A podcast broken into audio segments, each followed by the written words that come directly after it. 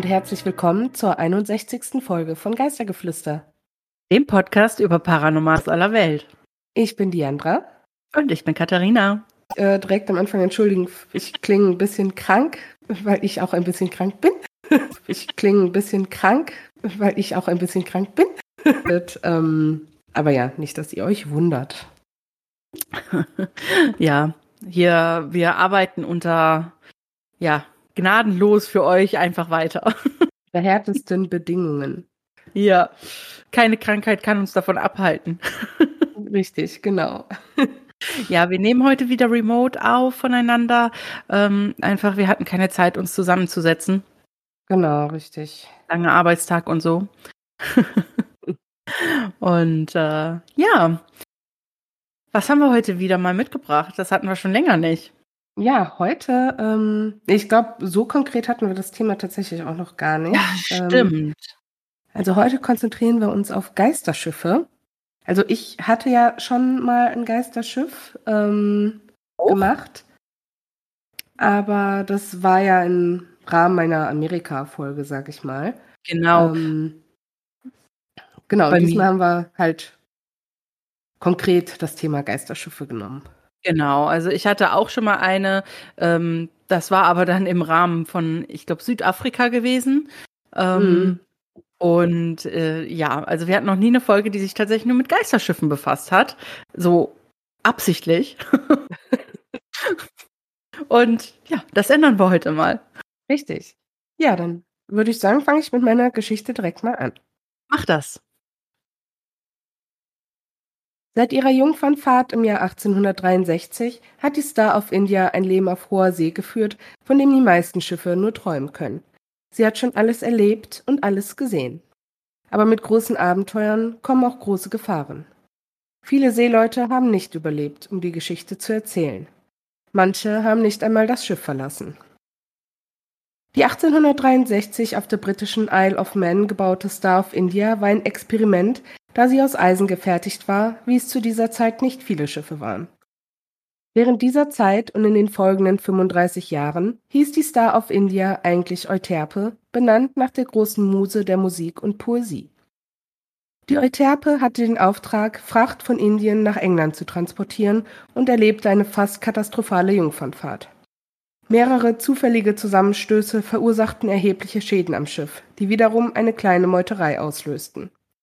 Auf der zweiten Reise kappte ein Wirbelsturm die Topmasten und das Schiff schaffte es kaum zurück in den Hafen. Während dieser Reise starb auch der erste Kapitän der Euterpe an Scharlach. Die Euterpe verbrachte dann die nächsten 25 Jahre als Charterschiff nach Neuseeland. Die Auswanderer an Bord litten unter der Seekrankheit und einer Ernährung, die aus Crackern und gesalzenem Rindfleisch bestand. Im Jahr 1898 wurde die Euterpe in die Vereinigten Staaten verkauft. Hier wurde sie auf den Namen Star of India getauft. Bald darauf wurde sie vor der Küste Alaskas als Lachsfischerboot eingesetzt, bis sie 1923 in den Ruhestand ging. 1927 wurde sie an die Zoologische Gesellschaft von San Diego verkauft, wo sie zu einem schwimmenden Aquarium umgebaut werden sollte. Da jedoch die Weltwirtschaftskrise und der Zweite Weltkrieg einsetzten, wurde der Plan nie verwirklicht. Die Star of India hat viele Fahrten unternommen und viele Menschenleben gefordert. Viele davon waren leider Unfälle, andere waren es nicht. Diese Männer starben jung und jeder hat eine Geschichte zu erzählen. Vielleicht versuchen sie immer noch, sie zu erzählen. Im Dezember 1875 befand sich der Armeekapitän Mac Barnett an Bord der Euterpe, die von England aus nach Neuseeland unterwegs war. Berichten zufolge trank er stark, bevor er an Bord kam und war schwer depressiv. Vier Tage nach Beginn der Reise schlitzte Mac Barnett sich selbst die Kehle auf. Er wurde in einer Lache seines eigenen Blutes gefunden und zum Schiffsarzt gebracht, wo er schnell genäht und bandagiert wurde. McBarnett wurde dann in die Kabine des ersten Offiziers gebracht und Wachen wurden eingeteilt. Als man ihn jedoch für einen einzigen Moment allein ließ, riss er seine Verbände und nähte auf, verblutete und starb in der Kabine. Zumindest wird das so erzählt. Es gab tatsächlich einen Kapitän McBarnett, der sich die Kehle aufschlitzte und an Bord der Euterpe starb, aber er starb an Ort und Stelle in seiner eigenen Koje. Die Geschichte, dass er seine eigenen Verbände und Nähte aufgerissen hat, ist einem anderen Passagier passiert, der versucht hat, sich an Bord das Leben zu nehmen. Er überlebte. Dennoch gibt es Berichte über sehr seltsame Vorgänge in der Kabine des ersten Offiziers. Während einer Übernachtung einer vierten Klasse auf dem Schiff behauptet eine Lehrerin, dass ihr mitten in der Nacht die Decke vom Körper gerissen wurde. Sie war in der Kabine des ersten Offiziers untergebracht. Sie behauptete auch, dass sie spürte, wie der warme Raum kalt wurde und eine seltsame Präsenz in dem Raum mit ihr war. Vielleicht ist an dieser Geschichte mehr dran als gedacht. Oder vielleicht hatte sich dort eine andere Tragödie abgespielt. Was auch immer die Wahrheit ist, wir werden es wohl nie erfahren. 1884 kollidierte die Star of India beim Auslaufen aus Glasgow mit der Canadian. Das britische Schiff lief den Hafen an, um umfangreiche Reparaturen durchzuführen, und drei Personen schlichen sich an Bord. Einer von ihnen war der junge John Campbell, 14 Jahre alt. Anstatt über Bord geworfen oder in die Brick gesteckt zu werden, erlaubte der Kapitän Campbell an Bord zu bleiben und sich seinen Lebensunterhalt auf der Reise zu verdienen. Der junge John war eifrig dabei, das Handwerk zu erlernen und wurde ein guter Seemann. In seiner freien Zeit spielte er regelmäßig mit den anderen Kindern an Bord. Doch nur wenige Monate später rutschte der junge John hundert Fuß von der Mastspitze ab und landete mit gebrochenen und blutigen Beinen auf dem Deck. Er starb drei Tage später. Das Leben auf hoher See fand ein jähes und qualvolles Ende. Menschen haben berichtet, dass sie das Gefühl hatten, etwas würde sie in der Nähe der Stelle berühren, an welcher der junge John vom Mast fiel. Andere sagten, sie hätten eine Präsenz gespürt, die ihren Rücken berührte. Vielleicht ist es der junge John Campbell, der die Leute um sich schart, um ein letztes Spiel zu spielen. Im Jahr 1909 befand sich die Star of India auf der Rückreise von Alaska. Ein chinesischer Fischer war dabei, die massive Ankerkette in Position zu bringen, als er im Kettenkasten das Gleichgewicht verlor. Seine Mannschaftskameraden konnten seine Schreie nicht hören, als er von Tausenden von Pfund kaltem Stahl erdrückt wurde. Es gab Gerüchte, dass der Mann tatsächlich auf dem Schiff ermordet und in den Kasten gelegt wurde, um von den Ketten zerquetscht zu werden, wodurch alle Beweise für ein Verbrechen beseitigt wurden. Es gibt jedoch keine Beweise, die diese Behauptungen stützen. Was den Kettenkasten selbst betrifft, so haben Menschen behauptet, kalte Stellen in dem feuchten Kasten zu spüren. Andere haben auch behauptet, eine gewisse Präsenz in dem Kasten zu spüren. Es wird allgemein angenommen, dass es sich bei dem, was man in dem Kettenschrank spürt, um den Geist des armen Fischers handelt. Mit Hilfe von Spenden und der Unterstützung der Gemeinde konnte die Star of India die Jahrzehnte des Stillstands überdauern. Erst 1976 wurde sie vollständig restauriert. Seitdem liegt die Star of India seit einigen Jahren stolz im Maritime Museum von San Diego vor Anker. Sie ist das Flaggschiff der Museumstournee und fährt noch immer regelmäßig etwa zweimal im Jahr aus.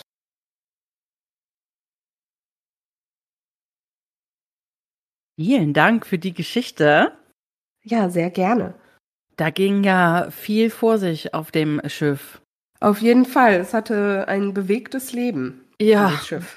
Und manche eben ja, endeten dann da. Die bewegten Leben, meine ich. Definitiv. Und das wird jetzt nur ein kleiner Auszug sein von all den armen Seelen, die auf diesem Schiff ihr Leben lassen mussten. Also ich will auch nicht wissen, wie viele auf diesen Auswanderungsfahrten nach Neuseeland bei dieser nicht gerade ausgewogenen Ernährung von Crackern und gesalzenem Rindfleisch ähm, ja. ihr Leben lassen mussten. Ähm, weil ich meine, von England nach Neuseeland ist jetzt ja auch nicht mal eben eine Woche gefahren, so, ne? Ja, korrekt. Vor allem, also wir wissen ja alle, wie, ähm, ja, im Prinzip aus, äh, Auswandererschiffe, ja, die Verhältnisse da, ne? Also ich meine, die Leute Eben. durften sehr selten an Deck und, ähm, zumindest die aus der dritten Klasse. Ja, hm. zumindest die aus der dritten Klasse. Dennoch, ähm, ja, waren also die hygienischen Verhältnisse, die kann man ja auch gar nicht ähm, vergleichen. Ne? Also nee, eben. ich weiß nicht, ob du dich erinnerst, als wir damals mal in Irland auf der ähm, auf dem Famine-Schiff waren, auf der Dunbrody. Ja, klar. klar. Ähm, das war ja auch krass. Also wir waren halt mal auf so einem Auswandererschiff, aber eben in Irland und das ist, das hat die Leute eben nach Amerika gebracht damals. Mhm ähm, in der, während der großen Hungersnot sind halt super viele Iren eben nach Amerika ausgewandert. Und das war ungelogen, das war so, wenn du dir das vorstellst, das ist so ein, so ein Holzschiff, so ein Segelschiff. Und hm. da gibt es dann, da gibt's auch nur, ich glaube, zwei Decks gab's da, ein ja. unter, Unterdeck halt. Und dann gibt es da so, so Bettkajüten, also mit, mit Säulen und dann ist da in so zweimal zwei Quadratmeter, wenn überhaupt. Das ist dann für die ganze Reise, war das dann die Unterkunft für eine komplette Familie und irische Familien waren riesig, ja. Ja. Also unter sieben ging da nichts so ungefähr. und nee, ähm, eben. Also es waren schon bedrückende Verhältnisse. Also das Ja. Schiff war immerhin nicht aus Holz, so, es war ja schon aus Stahl, ja, aber genau. sonst Ah. wird es ja relativ ähnlich aufgebaut gewesen sein. Weil vom Jahr her, gut, ich weiß jetzt gerade nicht mehr, wann die dann Brody ähm, gebaut wurde. Aber das weiß ich auch nicht Äh, mehr. ja, aber äh, vielleicht noch eine kurze Worterklärung. Mhm. Ähm, der John Campbell, äh, ja, wurde, ich habe ja erwähnt, dass er nicht in die Brick geworfen wurde. Das ähm, wollte ich auch fragen. Das Ja, das, sondern dass er auf dem Schiff bleiben durfte. Und ja, der Begriff Brick hat ähm, in der nautischen Sprache zwei Definitionen. In der ersten Bedeutung bezieht sich Brick auf ein zweimastiges Segelschiff mit Rahmenmasten. Äh, Mhm. ich weiß jetzt nicht, was ein Rahmenmast ist, das habe ich jetzt nicht noch nachgeguckt. oh, ähm, was? aber die, die zweite Definition und was hier halt, sag ich mal, ähm, ja, das Treffendere ist. Die zweite Definition des Begriffs bezieht sich auf ein Militärgefängnis unter der Gerichtsbarkeit der US Navy, der US Coast Guard und der US Marine Corps. Und die beiden Definitionen sind insofern miteinander verbunden, als die Verwendung des Wortes Brick zur Beschreibung eines Militärgefängnisses auf die Verwendung eines Brick-Segelschiffs als Gefängnisschiff zurückgeht. Ah, So. okay. Genau, und er wurde halt nicht in dieses Gefängnis geworfen, sondern durfte halt an Deck bleiben und ja, seinen Lebensunterhalt verdienen. Na, das Hat ist ja nett. Kapitän ein großes Herz gehabt. Ich weiß ehrlich gesagt nicht, was mit den anderen beiden passiert ist, die sich da aufs äh, Schiff geschlichen hatten. Da Ah. wird nicht drauf eingegangen. Aber ich gehe mal davon aus, dass er denen das auch angeboten hat. Ähm, und John Campbell wurde jetzt halt aufgrund seines tragischen Schicksals ja genauer ausgeführt, sag ich mal. Ja, oh wei. Ja, ich Ja. fand's auch ähm, krass, wie ja der der John eben ja dann gestorben ist. Ja, Also auf jeden Fall. ich meine, das muss, das müssen ja höllische Schmerzen gewesen sein, wenn du da runterfällst und dann brichst du dir beide Beine. Du musst noch Ähm, drei Tage lang damit kämpfen. Ja, und dann nur um dann zu sterben halt, wie Ja, tragisch einfach. auf jeden Wie- Fall. Das ist, äh, dass der vielleicht dann noch rumgeistert, das kann ich mir gut vorstellen. Definitiv. Genauso bei dem ähm, chinesischen ähm, äh, Fischer. Matrosen. Ja, Ja, oh, Fischer, Matrosen. Ähm, der da in diesem. Kettenkasten ja, erquetscht wurde. Ähm, das auch oh, wahrlich kein schönes Ende. Ja, das finde ich auch überhaupt nicht. Ne? Also ich, ach, sowas finde ich immer ganz schlimm. Also ich habe ja so eine, ich habe ja so eine, ähm, wie nennt man das, so eine bunte Fantasie. Und bei mir spielt sich ja immer direkt so ein halber Kinofilm ab, wenn, wenn Mm. Dinge vorgelesen werden oder so, oder wenn man über was erzählt. Und ich habe halt immer direkt Bilder im Kopf. Und gerade bei solchen Sachen, dann denke ich so, nein, ich will die Bilder gar nicht.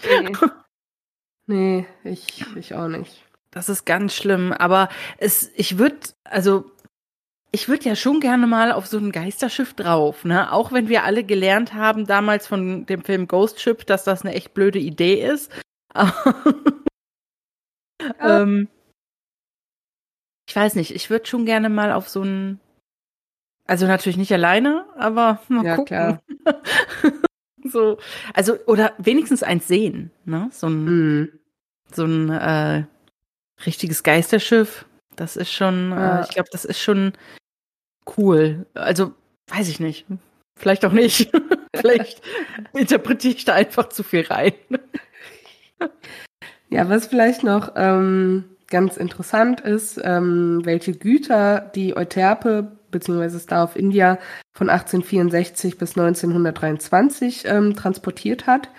Und zwar waren das ähm, Holz, australische Kohle, Zucker aus Hawaii, in, indische Jutefasern, Baumwolle, Getreide, asiatische Gewürze, Lachs aus Alaska und eben Auswanderer. Also ja, doch Oha. eine Menge, mit dem da gehandelt wurde auf diesem Die, die, oder wozu dieses Schiff genutzt wurde. aber die haben frischen Fisch transportiert? Ja, das wahrscheinlich, ich weiß, das wird jetzt wahrscheinlich nicht von Alaska bis nach äh, England oder so geschiffert Okay, worden sein. ja, also ich Also die wird sicherlich zwischendurch auch noch mal woanders dann angehalten haben. also vor allem bei so Frischgütern wie Lachs. Ich, ich hoffe es zumindest. Ansonsten Ich meine, die anderen, die anderen Sachen halten sich ja einige Zeit. Ähm, aber ich Definitiv. denke, der Lachs wurde zwischendurch äh, und es wurde ja auch eine lange Zeit als Lachsfischerboot genutzt. Das bezieht sich wahrscheinlich auch Ja. darauf. Ne? Ja, wahrscheinlich. Ja. Ähm, ja, was ähm, auch interessant ist für alle, die den Film Master and Commander gesehen haben mit Russell Crowe. Ähm, ja, da spielte die Star of India tatsächlich mit. Und zwar als britisches Oh. Schlachtschiff. Als ähm, Schlachtschiff? Ja, Aber das war doch ein Handelsschiff. ja, da nicht. In dem Aber- Film nicht. Die sind doch ganz anders aufgebaut. Ja, anscheinend konnte man das äh, so umfunktionieren, dass es auch als Schlachtschiff durchging. Okay. Vielleicht war es ja auch nur mal so im Hintergrund zu sehen. Also da stand jetzt nicht bei, ob das jetzt das Hauptschiff war, auf dem gedreht Ja. wurde, sondern einfach nur, dass es da halt auch zu sehen war. Requisite. Richt, ja. Ja, und wie okay. naja. Und wie gesagt, das, ähm, die Star of India liegt ja, ähm, ja in San Diego äh, vor Anker beim Maritime Museum of San Diego. Und Mhm. dieses ist täglich von 10 bis 17 Uhr geöffnet. Ähm, und man ja, kann so eine Tour äh, für 20 Dollar pro Erwachsener buchen. Für Kinder, Veterinäre, Senioren ist alles günstiger. Ähm, ich habe aber die Info gefunden, ich weiß nicht, ob das jetzt noch aktuell ist, aber ähm, aufgrund von Covid-19 waren wohl alle Attraktionen, die unter Deck stattgefunden haben und U-Boot-Touren vorübergehend geschlossen. Ich weiß nicht, ob das jetzt aktuell noch so ist. Ähm, ja, und dieses Jahr ist auch wohl der 159. Geburtstag der Star of India. Und da Wow. gab es wohl jetzt am 13. November sehr große Feierlichkeiten dazu. Cool. Ja. Ja, krass, aber ich mag das, wenn dann ähm, alte, ja, alte Dinge, alte Schiffe, alte Häuser, ähm, wenn das noch irgendwie Nutzen hat und nicht einfach Ja. irgendwann verschrottet wird. So. Nee, das stimmt. Ich hatte Ja. jetzt auch, als ich Bilder auf Instagram gesucht habe, da gab es wohl auch irgendwas. Ähm, ich habe da noch nichts genaueres zu rausgefunden, aber ich habe da ein Bild von auf jeden Fall für Instagram. Da haben die in irgendeinem Kontext für dieses Release a Crack, Kraken, Kraken, Kraken, Kra- Kraken, Release Kraken? Kraken, Kraken. Das, da bin ich mir selber auch nicht sicher, wie das. Ähm, auf jeden Fall gibt's da wohl auch, gab es da wohl auch irgendwie ein Event für, dass dieses Schiff halt von so einem Kraken attackiert wird. Dann haben die da halt wirklich so Krakenarme und sowas auf diesem Schiff so angebracht. Also natürlich keine echten äh, Krakenarme. Krakenarme, äh, sondern halt, ich glaube, die waren halt so aus Luft, also so Ja. Luftdinger, ne? Ähm, aber das sieht ganz cool aus. Also ich bin auch ganz happy, dass ich ein Foto davon habe. Cool. Ähm, aber da gab es wohl auch irgendwas zu. Ich weiß nicht genau was, deshalb konnte ich halt leider nicht rausfinden. Aber da, und wie gesagt, das fährt ja auch noch ein paar Mal im Jahr tatsächlich auch noch raus. Mhm. Ähm, als so als Showtour quasi? ja, das, oder? das habe ich tatsächlich leider irgendwie nicht so richtig rausgefunden. Ähm, ob das jetzt einfach nur so gemacht wird, damit das Schiff auch mal wieder rauskommt und was Ja. anderes sieht. aber man kann sich da bestimmt auch irgendwie auf, drauf buchen dann. So Ja, könnte ich mir bestimmt. vorstellen. Das konnte ich jetzt aber irgendwie nicht so genau rausfinden. Die Seite fand ich ein bisschen unübersichtlich von dem Museum. Ja, das passiert schon mal. Ja. Ja, aber so viel zur Star of India. Ja, dann möchte ich gar nicht lang äh, weiter schnacken. Und ähm, ja, beehre euch jetzt mit meiner Geschichte. Ich freue mich. Es gibt viele Sagen und Legenden von Schiffen, die auf hoher See verschollen sind, nur um dann als Geisterschiff wiederzukehren. Nicht nur einfache Reisende bekamen es schon mit der Angst zu tun, nachdem ein vermeintliches Geisterschiff gesichtet wurde. Die Geschichten solcher Schiffe und Sichtungen treiben bis heute auch den erfahrensten Seeleuten Gänsehaut und Schauer über den Rücken. Manch einer würde es wohl lediglich Seemannsgarn nennen, doch wer weiß schon, ob nicht auch etwas Wahres an den Geschichten dran ist, die man sich an Land und zur See erzählt. Unsere heutige Geschichte führt uns zurück ins Ende des 19. Jahrhunderts. Zu diesem Zeitpunkt waren die neumodischen Dampfschiffe hoch im Kurs, sei es gewesen, um europäische Auswanderer ins Land der unbegrenzten Möglichkeiten zu bringen oder um den Reichen und Schönen der Ära ein neuartiges und luxuriöses Erlebnis zu bieten, von dem sie dann zurück in der Heimat prahlen konnten. Unmittelbar vor der Jahrhundertwende kaufte die frisch gegründete Reederei des Briten Henry Singleton zwei Passagierdampfer, die vormals unter deutscher Flagge gefahren waren. Da die Reederei neu war, behielt sie aus Kostengründen die deutsche Crew der Schiffe, auch wenn dies zur damaligen Zeit sehr unüblich gewesen war. Die Prometheus war das erste der beiden Schiffe, welches mit voller Besatzung in See gestochen war, um Auswanderer in den Westen zu bringen. Doch sollte das Schiff Amerika nie erreichen. Ungefähr auf halber Strecke verlor die Singleton-Reederei Kontakt zur Prometheus. Auch nach vielfachen Versuchen, den Funkkontakt wiederherzustellen, fehlte von dem Schiff jede Spur. Die Gründe konnten nicht geklärt werden. War es gesunken? War das Schiff vom Kurs abgekommen? Alles Fragen, auf deren Antwort man vergeblich gehofft hatte. Das Passagierschiff blieb verschollen und man entschied, dass man nicht mehr warten konnte. Die Reederei war nun darauf angewiesen, mit dem verbliebenen Dampfer die Verluste einzuholen, die sie durch die Prometheus erlitten hatte. Und so wurde publik gemacht, dass nun bald das Schwesternschiff die Reise in die neue Welt antreten werde. Der Verkauf der Passagen gestaltete sich als schwieriger, war doch das Schicksal der Prometheus in jeder Zeitung in den Schlagzeilen und viele Menschen argwöhnten und zweifelten an einer erfolgreichen Überfahrt eines weiteren Schiffes der Reederei. Doch gibt es überall verzweifelte Menschen, die ihrer Vergangenheit entfliehen wollen, bei denen die Hoffnung auf ein besseres Leben schwerer wiegt als ein vermeintlich verfluchtes Schiff, das verschollen ist. Vier Monate nach dem letzten Lebenszeichen der Prometheus stieß also ihr Schwesternschiff, die Kerberos, mit insgesamt über 1400 Seelen an Bord in See. Aus den Passagierlisten geht hervor, dass zweifelsohne die dritte Klasse den Großteil davon ausmachte. Außerdem konnte man erschließen, dass sich Menschen aus verschiedensten kulturellen Kreisen an Bord befanden. So auch die britische Ärztin Maura Franklin, die einem Brief ihres Bruders gefolgt war. Da die junge Frau zu den wohlhabenderen Kreisen gehörte, konnte sie sich eine Kabine in der ersten Klasse leisten. Was damals definitiv angenehmer war, als sich sein Quartier in der dritten Klasse mit allen möglichen Menschen unter Deck teilen zu müssen. Doch der Fakt, dass sie als Frau allein reiste, stieß auf große Skepsis und war alles andere als schicklich. Berichten zufolge stellte sie sich in ein gutes Verhältnis mit dem Kapitän des Schiffes, nachdem sie einer schwangeren Dänin aus der dritten Klasse geholfen hatte, die unter starken Schmerzen litt und gestorben wäre, wäre Mora nicht unter Deck geeilt. Die Fahrt der Kerberos verlief ohne weitere Vorkommnisse bis zu dem Moment, als die Funkleitstelle ein Signal empfing, das auf Koordinaten hinzudeuten schien. Das Mysteriöseste daran war nicht etwa, dass lediglich die Koordinaten ohne weitere Nachricht gesendet wurden oder dass die Kerberos mittlerweile auf ungefähr demselben Abschnitt war, wo ihr Schwesternschiff verloren gegangen war. Nein, das Mysteriöseste war, dass diese Nachrichten von eben diesem Schwesternschiff zu kommen schienen, das seit vier Monaten als verschollen galt. Auch wenn es der Crew nicht geheuer war, entschied sich der Kapitän, den Funkspruch zu folgen und den gesetzten Kurs zu verlassen. Längst nicht alle waren mit dieser Entscheidung einverstanden.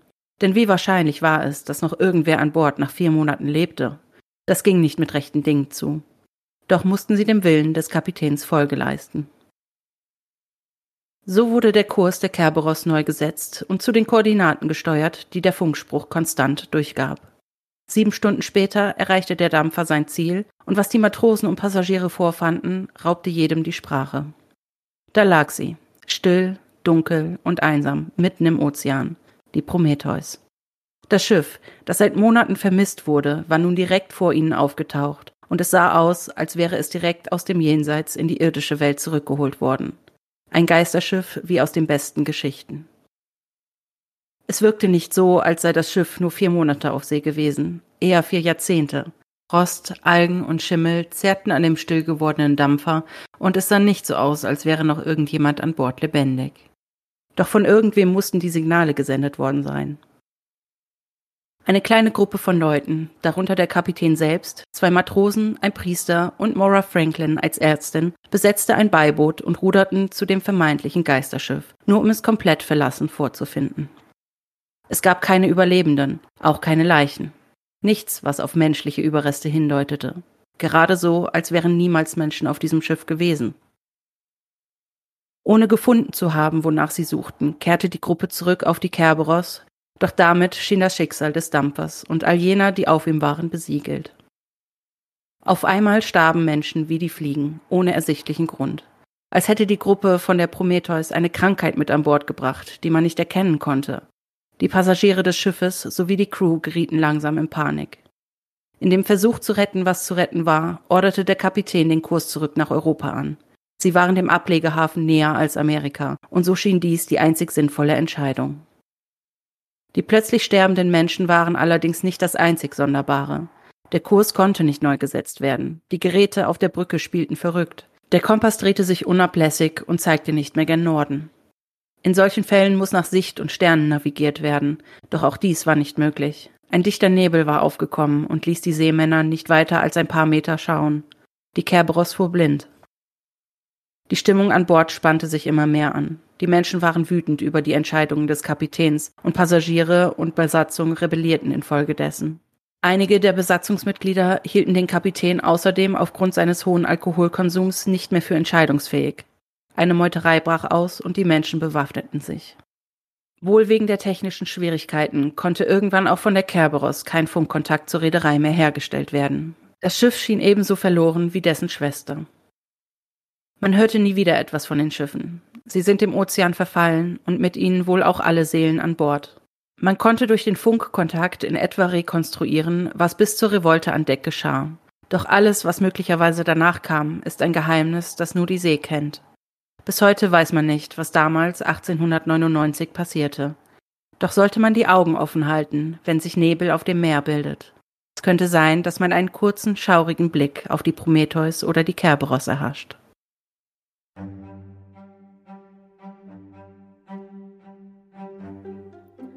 Werbung. Ja, erstmal vielen lieben Dank für deine Geschichte, Katharina. Dankeschön, beziehungsweise bitteschön.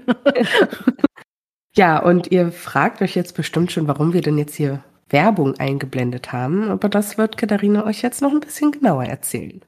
Surprise! Ich habe euch ja versprochen, oder wir haben euch versprochen in der 60. Folge, dass wir so ein kleines bisschen eine ähm, Überraschung für euch planen, beziehungsweise ähm, da etwas im Busch ist. Und äh, ja, das ist es.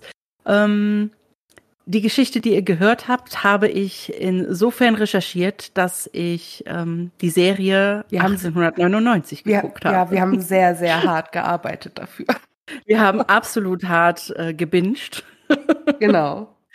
ähm, und zwar, ja, dürfen wir hier ähm, diese neue Serie, die jetzt gerade eine Woche draußen ist, wenn ihr, also zumindest wenn unsere Folge jetzt rauskommt, genau. ähm, auf Netflix dürfen wir promoten und ein bisschen darüber erzählen. Und das freut uns ganz besonders, weil das ist das erste Mal, dass wir hier für so eine tolle Sache, ja, ich möchte mal sagen, engagiert wurden, ne? Ja, und Werbung machen dürfen. Und für so eine coole Serie, also wir konnten ja die ersten sechs Folgen im Vorfeld gucken.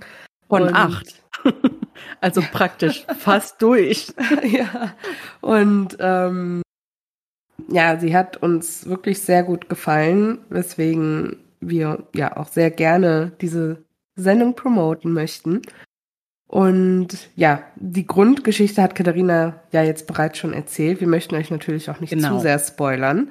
Ähm, aber was man, ja, was wir gerne auf jeden Fall noch dazu sagen möchten, die Serie 1899 ist von denselben Produzenten wie von der Serie Dark.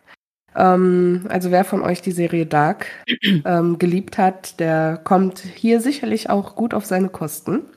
Genau, also die Produzenten Produzenten, Produzenten Jantje Friese und Baran Bo Bodar haben äh, ja mit Dark ja schon äh, richtig viel Erfolg gehabt und das ist jetzt quasi ja 1899 war quasi der Mystery Kracher, auf den die alle hier jetzt das ganze Jahr über gewartet haben, ne? Ja, also definitiv. Vielleicht hat ja der ein oder andere sogar schon durchgeguckt jetzt, ne, während ihr das hört und ist vielleicht die Geschichte dann auch irgendwie bekannt und hat vorher schon gewusst, was da jetzt vielleicht kommen mag. Ähm, ja. Es ist auf jeden Fall super spannend. Es ist ja absolut mysteriös. Ähm, ich möchte, ich möchte sagen, man hat wirklich so ein bisschen Lost-Vibes bekommen. Also ähm, definitiv, ich, ja. Ich habe mich echt so ein bisschen an Lost erinnert gefühlt von damals, wer die Serie vielleicht noch kennt. ist ja jetzt schon was her. Aber ähm, es ist einfach mysteriös und spannend und man möchte gerne weitergucken und ich fand es auch ein bisschen schade, dass wir jetzt dann nach der sechsten Folge aufhören mussten und uns gedulden mussten für die weiteren beiden Folgen. Auf jeden Fall. Und ähm, ja, es ist auch ein, da es sich ja auch um ein Auswandererschiff handelt, ähm, sind natürlich auch diverse Nationen auf diesem Schiff vertreten. Deswegen würden wir euch auch gerne ans Herz legen, dass ihr die Serie tatsächlich im Originalton schaut, weil es tatsächlich nicht so viel Sinn macht, unserer Meinung nach, das deutscher Synchro zu hören. Ähm, ja. Einfach, weil es sehr viel auf den Landessprachen gesprochen wird. Also es wird Englisch gesprochen, es wird Deutsch gesprochen, es wird Mandarin gesprochen, es wird Französisch gesprochen, Spanisch, äh, Dänisch. Und ähm, da wird natürlich dann immer entsprechend untertitelt, aber es macht da halt schon ja. Sinn. Ähm, ja. Ja. Es ist definitiv es ähm, der Flair, ich finde der, also ich habe es auch nicht auf Deutsch geguckt, aber für mich wäre der Flair auch verloren gegangen. Also ich bin aus Versehen tatsächlich mal kurz auf die deutsche Synchro gekommen, ähm, beziehungsweise wo war das irgendwie voreingestellt gewesen? Ne? Das stellt sich ja immer um, aber ähm, ja, das, das hat dann auch direkt irgendwie nicht gepasst. Ich weiß nicht, das es wirkt so unauthentisch, wenn man das alles in einer Sprache synchronisiert sieht, eigentlich. Ja, das stimmt. Und das macht ja ganz viel dieser Serie aus, diese verschiedenen Sprachen und diese vielen Kulturen, die miteinander agieren und ähm, miteinander dieses, dieses Mysterium erleben. Und ähm, deswegen, ja, wenn ihr könnt und wenn ihr dafür die Muße habt, dann schaut es im Originalton, weil das, ist, ähm, ist echt ja, cool. Es, ja, und das ist sowieso eine Serie, wo man auf jeden Fall aufpassen muss. Also das ja, ist keine also, Serie, die geeignet ist, um nebenbei im Handy zu hängen oder sonst nee. was zu machen. Ähm, das, das werden sicherlich die Leute, die auch Dark geguckt haben, auch äh, schon kennen. Da Dark ist auch keine Serie, wo man einfach nebenbei noch irgendwas anderes machen kann. Weil selbst wenn man aufpasst, steigen die Fragezeichen von Folge zu Folge. Ja, also ich bin auch, ich muss auch ehrlich sagen, ich warte jetzt sehnsüchtig auf Folge 7 und 8, weil bei mir sind, ich glaube, ein, eine Antwort habe ich bekommen in den sechs Folgen ja. auf meine Fragen, die sich so gebildet haben. Und ich hätte ganz gerne noch ein paar mehr Antworten. ja, und Aber das ja. ist super spannend. Und wir können noch kurz ein bisschen auf den Cast eingehen. Ähm, ja, für alle, die Dark geguckt haben, werden auf jeden Fall ein bekanntes Gesicht auch in dieser Serie sehen, und zwar das von Andreas mhm. Pietschmann. Ähm, ich glaube, in Dark hat er einfach nur den Fremden gespielt. Ähm, ich glaube, der hatte gar keinen richtigen Namen. Mhm. Und er spielt den Kapitän. Zurück, nimm mal kurz, ich muss. Der spielt den Kapitän Ike auf äh, diesem auf diesem Schiff und ähm, so sorry, ich musste gerade ja. Und äh, ja, ein deutscher Kapitän. Also äh, der Andreas Pietschmann spricht tatsächlich die meiste Zeit Deutsch mit seiner Crew ähm, und spricht aber auch zwischendurch eben Englisch mit äh, zum Beispiel der Maura Fra Franklin, die von Emily Beecham gespielt wird. Und die kommt euch vielleicht auch bekannt vor. Die hat nämlich in Cruella ähm, die Mutter von der jungen Estella gespielt, also bevor sie Cruella wurde von dem ähm, jungen Mädchen. Und also, die äh, hat noch sehr viel mehr Produktionen mitgespielt. Ähm, natürlich, aber das ist jetzt so die letzte größere Produktion, wo man sie genau. gesehen hat, wenn man Disney-Filme guckt. genau. Und dann haben wir noch den, ich nenne ihn immer ganz gerne den Mantelmann. Ähm, er heißt Daniel. Und ähm, ich, oh, ich hoffe, ich spreche den Namen jetzt richtig aus. Ich glaube, es ist französisch. Honorant Banard. So hätte ich ihn ähm, jetzt auch ausgesprochen, ja. Genau. Den habe ich tatsächlich noch nie irgendwo gesehen. Könnte sein, dass er ein komplett neuer, äh, wie sagt man das, ein kompletter Newcomer ist. Ähm, aber äh, durchaus, also ich finde dass die schauspielerische Leistung von allen sehr gut, muss ich sagen. Auf jeden Fall. und authentisch einfach. Oh, er ist tatsächlich ein walisischer Schauspieler. Ich habe gerade. Wal walisisch? Oh, Ja. dann ist es vielleicht doch keine französische Aussprache und er wird vielleicht auch nur halb so lang ausgesprochen, wie die Buchstaben Und er hat- stehen. Ja, und er hat, ich habe jetzt auch gerade flott geguckt, unter anderem in Peaky Blinders ähm, zuletzt mitgespielt, zumindest in drei Folgen wohl. Ah, sehr schön. Aber dann konnte ich die nicht kennen. Ich habe Peaky Blinders noch nicht geguckt. Natürlich hat er auch in noch mehr Serien mitgespielt und Filmen und sowas, aber das ist jetzt so was Bekannteres. Ja. Ja, von daher, ich kann euch jetzt leider auch ähm, keine ähm, Museumstouren anbieten oder ein Museum äh, generell, wo ihr mal gucken gehen könnt. Auch keine Preise. Ich würde euch empfehlen, einen ähm, Netflix-Account aufzumachen und dann da zu gucken, falls ihr noch keinen habt. Definitiv. Also, ja. Wir haben leider keinen äh, Rabattcode, aber ähm, ja, die meisten Leute haben, glaube ich, auch heutzutage einfach Netflix, oder? Ja, Also- ich denke auch. Netflix ist jetzt so ein Standardding. Das hat man halt. Genau. Ja, aber dann würde ich sagen, war's das jetzt auch für den Aftertalk. Ja, w- wir wollen euch ja auch nicht zu viel spoilern. Ne? Nee, das ist eben. jetzt mal auch so. Ich lasse die Geschichte jetzt so stehen und ähm, guckt mal nach, wie es da wirklich zugeht Ja, auf der Kerberos. Und dann gehen wir zu unserer nächsten Kategorie über, würde ich sagen. Ja,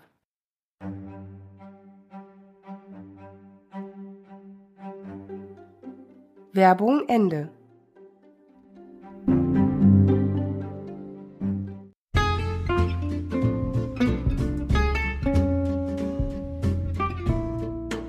Noch was Schönes zum Schluss.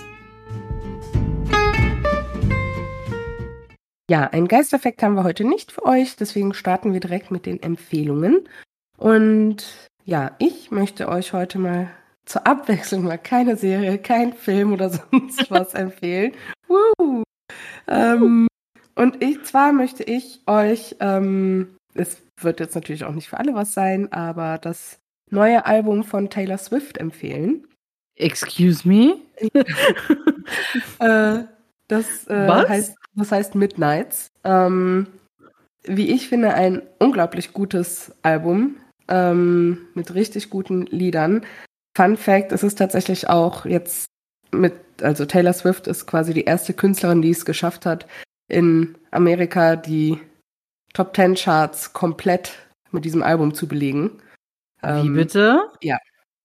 Ähm, ich weiß nicht, ob es jetzt aktuell noch so ist, aber als Ähm. das Album rausgekommen ist, war die kompletten Top Ten Charts voll mit dem Album. Ähm, Wow, okay. ja, also ich, also richtig gute Texte. Ähm, ja, das ist so eher entspannend, würde ich sagen. Also jetzt keine Partymusik oder sowas. Ne? Ähm, Ja. Ja, auch so teils melancholisch und sowas. Ähm, ja, also ich Wow. möchte euch das Album von Taylor Swift empfehlen, das neue Midnights. Dazu muss ich jetzt mal eben sagen, ich bin völlig äh, überrascht. Damit habe ich jetzt echt gar nicht gerechnet. Ich bin auch überhaupt kein Taylor Swift-Fan. Ähm, aber ja, wenn du das jetzt so sagst, muss ich da vielleicht doch mal reinhören. Und ich meine, ja, nur weil ich kein Fan von jemandem bin, kann ich aber zugeben, dass manch einer dann doch noch ein gutes Lied auf zwei oder drei rausbringt. Aber da muss ich dann vielleicht mal reinhören. Ja, es ist ja auch absolut okay, wenn man es nicht mag. Ne? Ja, aber es natürlich, ist ja mit allen aber- Empfehlungen von uns so. Ja, natürlich. Es ist ja nur eine Empfehlung. Ne? Richtig. Es ist ja nicht, ihr müsst, sondern ihr könnt, wenn ihr Richtig, wollt. Genau. Was Und, möchtest du uns äh, denn empfehlen? Ähm, ich möchte auch keine Serie und auch keinen Film empfehlen. Uh, Ähm, ich möchte euch eine. Ja, ich weiß es gar nicht. Ist irgendwie alles anders heute. Ähm, ich möchte euch eine App empfehlen. Und Mhm. zwar eine App, auf die du mich gebracht hast, Diandra. Oh, Ähm, und zwar Too Good To Go. ah, ja. Ähm, der ein oder andere hat vielleicht schon mal darüber äh, was gehört oder hat sie sogar vielleicht schon. Ähm, Too Good To Go ist eine App, die ja möchte dabei helfen, ähm, ja so ein bisschen klimaorientiert und vor allem ähm, nicht verschwenderisch zu sein. Ähm, also im Prinzip kannst du dich in dieser App einloggen, dann kannst du einen Umkreis eingeben, in dem du dich bewegen willst und ja, in den Großstädten ist das natürlich sehr viel mehr vertreten als hier bei uns auf dem ländlichen Metier. Aber ähm, es gibt einige Geschäfte, Hotels, ähm, Supermärkte, ähm, große und kleine Supermärkte, Bäckereien, ähm, ganz viele Lokale machen damit und die bieten dann ihre Reste, also die guten Reste, die sonst eigentlich weggeschmissen werden müssten, bieten die für kleines Geld an. Und dann bekommt man dann eben sogenannte Magic Bags. Ähm, die kann man sich dann für drei oder vier Euro kaufen und hat dann aber meistens ein Warenwert von ja zehn bis zwölf Euro. Und ähm, ja, das ist dann eben vollgepackt mit gutem Zeug. Ähm, man weiß vorher aber nicht, was man kriegt. Also das ja, genau. Also Ne, das ist dann so ein bisschen wie eine Wundertüte. Du weißt halt nicht, was du bekommst. Du weißt, du bekommst, du bekommst halt Essen. Man, es gibt eine Bewertung auf dieser Seite, wo du dann dich so ein bisschen nachrichten kannst, ob die gute Sachen, meistens gute Sachen geben oder eben eher weniger gute Sachen geben. Aber ähm, ja, der Sinn dahinter ist einfach weniger Verschwendung zu haben an Lebensmitteln und auch den Leuten mit weniger Geld so ein bisschen unter die Arme zu greifen und ja, einfach den mehr, mehr für ihr Geld geben zu können. Und ich finde das eine richtig gute Sache. Und ich hoffe, dass hier bei uns ähm, bald vielleicht auch mal wieder ein paar neue Läden mitmachen, weil bei uns, ich glaube, gefühlt sind hier fünf Bäckereien und ein Supermarkt so. Aber bei mir sind tatsächlich nur Tankstellen, also die dann halt so einen Bäckershop oder so mit dabei haben. Ja. Ähm, sonst ist bei mir tatsächlich nichts. Ja. Doch ein Hofladen ist noch in der Nähe, aber der, oh, cool. hat, fast, aber der hat fast nie was. Ja, das ist natürlich dann, ihr müsst halt auch schnell sein, ne? Das ist das, ne? Also da muss man dann halt auch mal schnell sein. Ich meine, klar, in, ich arbeite jetzt in Düsseldorf ähm, und da ist da natürlich richtig viel. Ne? Da muss man dann vielleicht auch nicht ganz so schnell sein wie hier bei uns auf dem, auf dem kleinen Städtchen.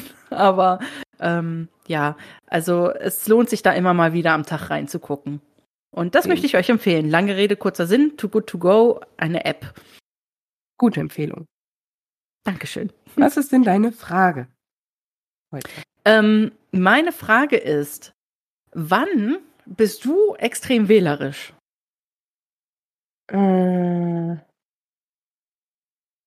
boah. Bei Männern. Entschuldigung. Äh, ähm, äh, ups. Sorry. Sorry, der Joke musste jetzt gerade sein. ähm, boah, wo bin ich extrem wählerisch? Hm. Okay, also ich fange mal an, wenn ja, du noch ein bisschen ich brauchst. Überleg mal noch. Ich bin zum Beispiel super wählerisch, wenn wir essen gehen. Oder wenn es darum geht, Essen zu bestellen. Ich bin ich muss die Karte, auch wenn ich die Karte kenne, gucke ich diese Karte mindestens dreimal hoch und runter und muss äh, fünfmal überlegen, ob ich nicht lieber doch das eine nehme oder das wie immer nehme oder ähm, doch mal was Neues nehme oder wenn am ganz schlimm, also am schlimmsten ist es, wenn ich die Karte eben nicht kenne. Ja, mhm. wenn wenn alles so lecker klingt, dann habe ich einen richtigen einen richtigen Struggle. Also da muss ich wirklich echt mit mir im Ausschlusskriterium hadern, was ich mir jetzt nehme. Und dann muss natürlich das auch nochmal mit meinem Mann abgesprochen werden, weil äh, Micha muss dann halt eben erstmal ja erstmal was anderes nehmen und mir auch vorher sagen, was er nimmt, damit ich dann halt da probieren kann, aber mich nicht so fühle, als hätte ich jetzt was verpasst. Ja, das äh, kenne ich tatsächlich auch. Äh, vielleicht nicht ganz so stark wie du. ähm, ja, aber ich würde bei mir vielleicht sagen, einfach wenn es um Dinge kaufen geht. Also mhm. ich bin da vor allem in den letzten Jahren echt wählerisch geworden, was ich mir selber kaufe. Man könnte es jetzt natürlich auch unter äh, neues Konsumbewusstsein verbuchen. ähm, aber ich habe schon gemerkt, dass ich halt auch sehr viel weniger kaufe, vor allem für mich selber. Ähm, und natürlich halt, wenn es auch so bei Kindersachen und so, ne? Also da merke ich das teilweise auch schon, dass ich da wählerisch bin, äh, was ich, was Ja. unsere Tochter dann da so bekommt, bekommen Das soll. ist auch, glaube ich, ganz richtig. ja, Also man kann alles übertreiben, aber ich denke, ein gewisses Bewusstsein und eine gewisse wählerische Ader kann da nicht schaden. das denke ich auch. Im Gegenteil. Ja. Ja. Ah, wow, jetzt mein- ist die Folge vorbei. Nein, ich habe auch noch eine Frage. Nein, das habe ich jetzt auch extra gemacht. Ich wollte dich ärgern, weil das schon so oft das passiert ist. Sorry. Ja. ähm, nein, was hast du denn immer im Auto? Mich? Nein, Echt? mein du bist im Auto? Schrägstrich, wenn ich. Nein, meine Kopfhörer tatsächlich. Also schräg weiß, man soll nicht mit. Ähm, dann habe ich meine Kopfhörer im Auto und ja, ich weiß, man soll nicht im Auto fahren, aber ähm, wir haben einen ganz alten Audi, der ist über 20 Jahre alt und der hat leider nur CD und ähm, wir haben nicht mal einen AUX-Anschluss und deswegen kann ich die ganze tolle Musik oder Podcasts oder sowas kann ich halt sonst nicht im Auto hören. Und gerade im Auto sind so die Zeiten, wo ich mich dann da auch ganz gerne mal nebst Hausarbeit ähm, wirklich drauf konzentrieren kann. Und deswegen sind meine Kopfhörer und mein Handy immer mit im Auto. Und bei dir? Nicht Führer. Nein, äh, ja, ich habe tatsächlich äh, immer im Auto mittlerweile Spielzeug. Wow, yay, toll.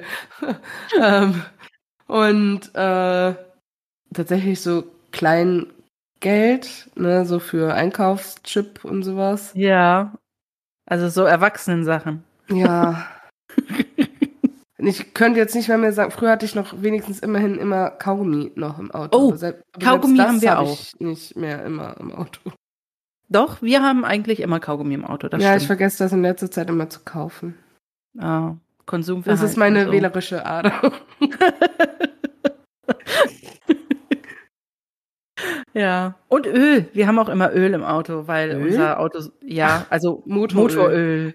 Weil, weil unser Auto so viel Öl frisst und ähm, aufgrund der, ja, des Alters ist halt ein Ja. Opa.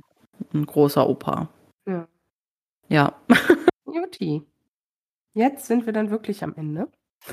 Jetzt ist die Folge vorbei. Ja. ja, und wir wünschen euch äh, bis zum nächsten Mal eine schöne Zeit. Ja, danke fürs Zuhören. Wir hoffen, es hat euch gefallen. Diese etwas andere Folge heute. Ja, Ähm, hoffentlich. so ein bisschen anders zumindest. Und äh,